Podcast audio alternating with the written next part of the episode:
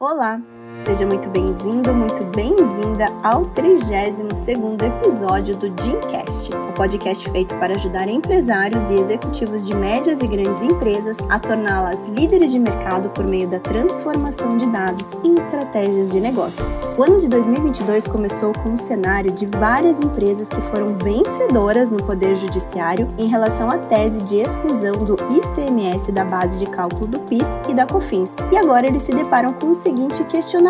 será necessário tributar o valor restituído ou recuperado? Se sim, sobre qual montante e a partir de quando? Por isso que o episódio de hoje vai tratar justamente desse tema. Eu sou Letícia Amaral, sou tributarista de inteligência de negócios e sócia da Amaral e Esbeck Advogados. É um imenso prazer falar desse tema que vem intrigando nossos clientes e possivelmente é um ponto de dúvida aí na sua empresa também.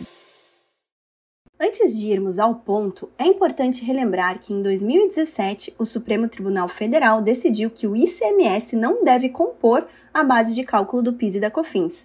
Anos antes disso, e com mais intensidade a partir dessa data, diversas empresas ingressaram com ações judiciais querendo ver esse direito a si reconhecido. Em 2021, o STF definiu que o ICMS a excluir seria aquele destacado em nota fiscal, e com isso, diversas ações judiciais foram finalizadas e passou-se à fase seguinte, a execução dessas decisões para garantir o proveito econômico dos contribuintes, ou seja, dos cinco anos anteriores até a finalização do processo, para aquelas ações ajuizadas antes de 15 de março de 2017 e, a partir desta data, até a finalização do processo, para as ações ajuizadas após 15 de março de 2017. Partindo desse cenário, os contribuintes vencedores passaram a calcular seu indébito e um novo questionamento surgiu. É necessário tributar pelo imposto de renda da pessoa jurídica e pela contribuição social sobre o lucro líquido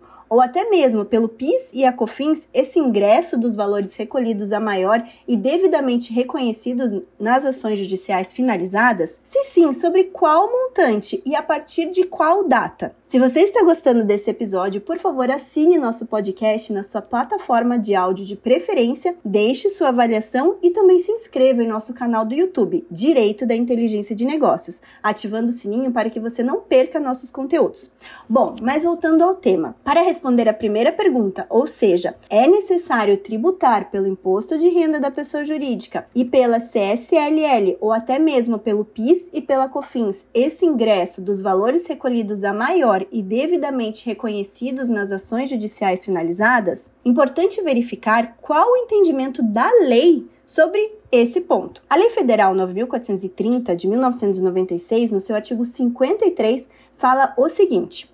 os valores recuperados correspondentes a custos e despesas, inclusive com perdas no recebimento de créditos, deverão ser adicionados ao lucro presumido ou arbitrado pela determinação do imposto de renda, salvo se o contribuinte comprovar não os ter deduzido em período anterior no qual tenha se submetido ao regime de tributação com base no lucro real, ou que se refiram a período no qual tenha se submetido a regime de tributação com base no lucro presumido ou arbitrado. Como se percebe, apenas da leitura da lei fica difícil compreender qual a relação e distinção pelos regimes de apuração do lucro, se lucro real, presumido ou arbitrado. Por isso, em dezembro de 2003, a Receita Federal trouxe a seguinte interpretação desse artigo, por meio do ato declaratório interpretativo número 25. No seu artigo 1 fala o seguinte: os valores restituídos a título de tributo pago indevidamente serão tributados pelo IRPJ e pela CSLL se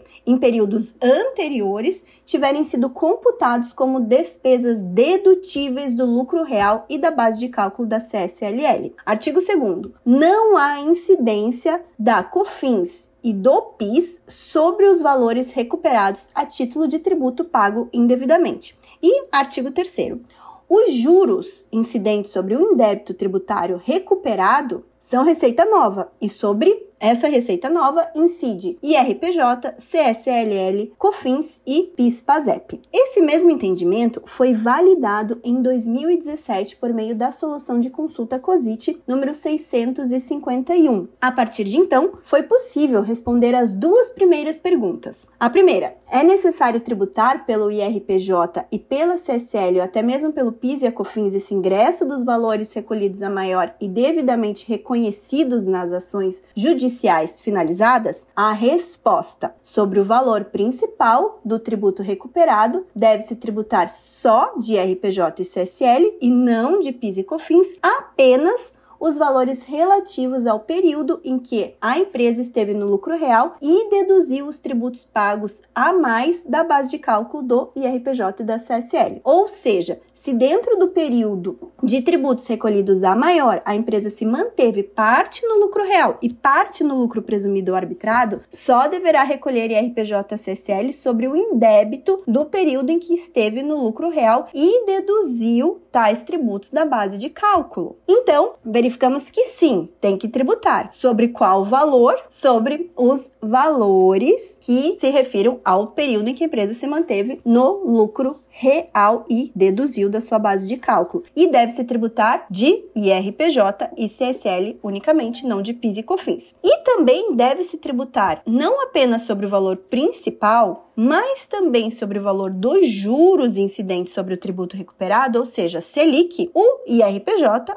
a CSL e, nesse caso dos juros da Selic, também deve-se tributar PIS, COFINS independentemente do regime de apuração do lucro. Olha só, tendo em vista que para fins do IRPJ e da CSL, os juros da Selic não podem ser considerados como receita nova, mas apenas como uma recomposição do patrimônio, muitos contribuintes e clientes nossos já vêm conseguindo obter liminares e decisões judiciais favoráveis para afastar a cobrança de tais tributos sobre os valores da Selic. O próprio STF já julgou esse assunto de forma favorável favorável ao contribuinte e fixou a tese do tema 962, que fala: é inconstitucional a incidência do IRPJ e da CSLL sobre os valores atinentes à taxa Selic recebidos em razão de repetição de indébito tributário. Passamos agora à resposta da última pergunta. A partir de quando deve ser tributado o valor principal recuperado para fins de IRPJ e CSL para as empresas que, dentro do período de indébito tributário, tributário recuperável estiveram no lucro real e deduziram tal valor da apuração do lucro. Nesse ponto, em especial, ainda existe divergência de entendimentos, mas em dezembro de 2021 foi proferida a solução de consulta COSIT número 183, que, interpretando a legislação federal, definiu o indébito tributário de contribuição para o PIS/PASEP e de COFINS e os juros de mora sobre ele incidentes até a data do trânsito em julgado devem ser oferecidos à tributação do IRPJ no trânsito em julgado da sentença judicial que já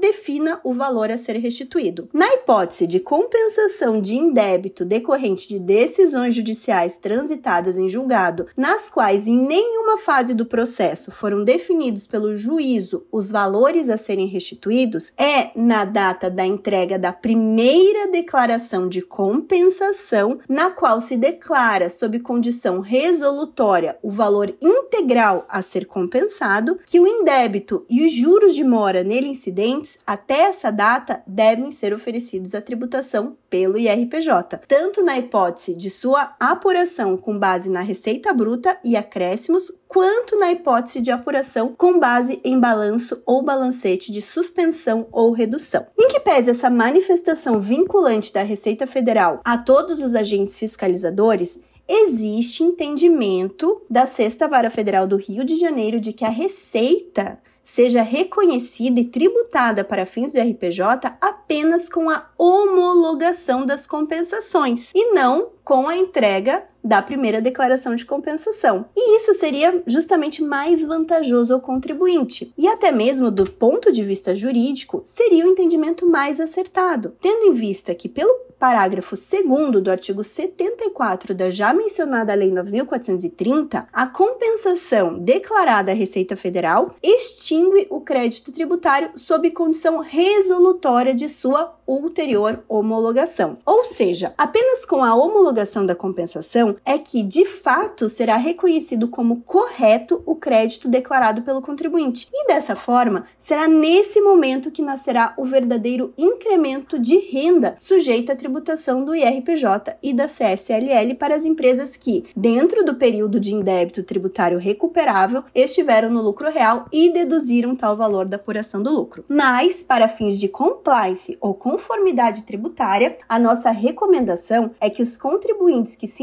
encaixem nessa situação, inclusive essa orientação passada aos nossos clientes, que observem sempre os comandos expressos da Receita Federal nas suas normas, tal como o ato declaratório interpretativo número 25 de 2003 e as soluções de consulta mencionadas durante esse episódio. E também consultem seus advogados tributaristas para que lhes orientem em relação ao ajuizamento de ações judiciais para buscar entendimento mais favorável, como aqueles expostos nesse episódio em relação à tributação da taxa Selic e ao momento de reconhecimento da receita. Assim, não haverá risco de fiscalizações e aplicações de multa por parte da Receita Federal. E caso você se interesse em ter mais episódios do Dimcast abordando temas como esse, relacionados a controvérsias tributárias, comenta lá no nosso canal do YouTube Direito da Inteligência de Negócios e a nossa equipe preparará mais conteúdos inéditos para ajudar sua empresa a crescer de forma sustentável. Até o próximo episódio do nosso Dreamcast.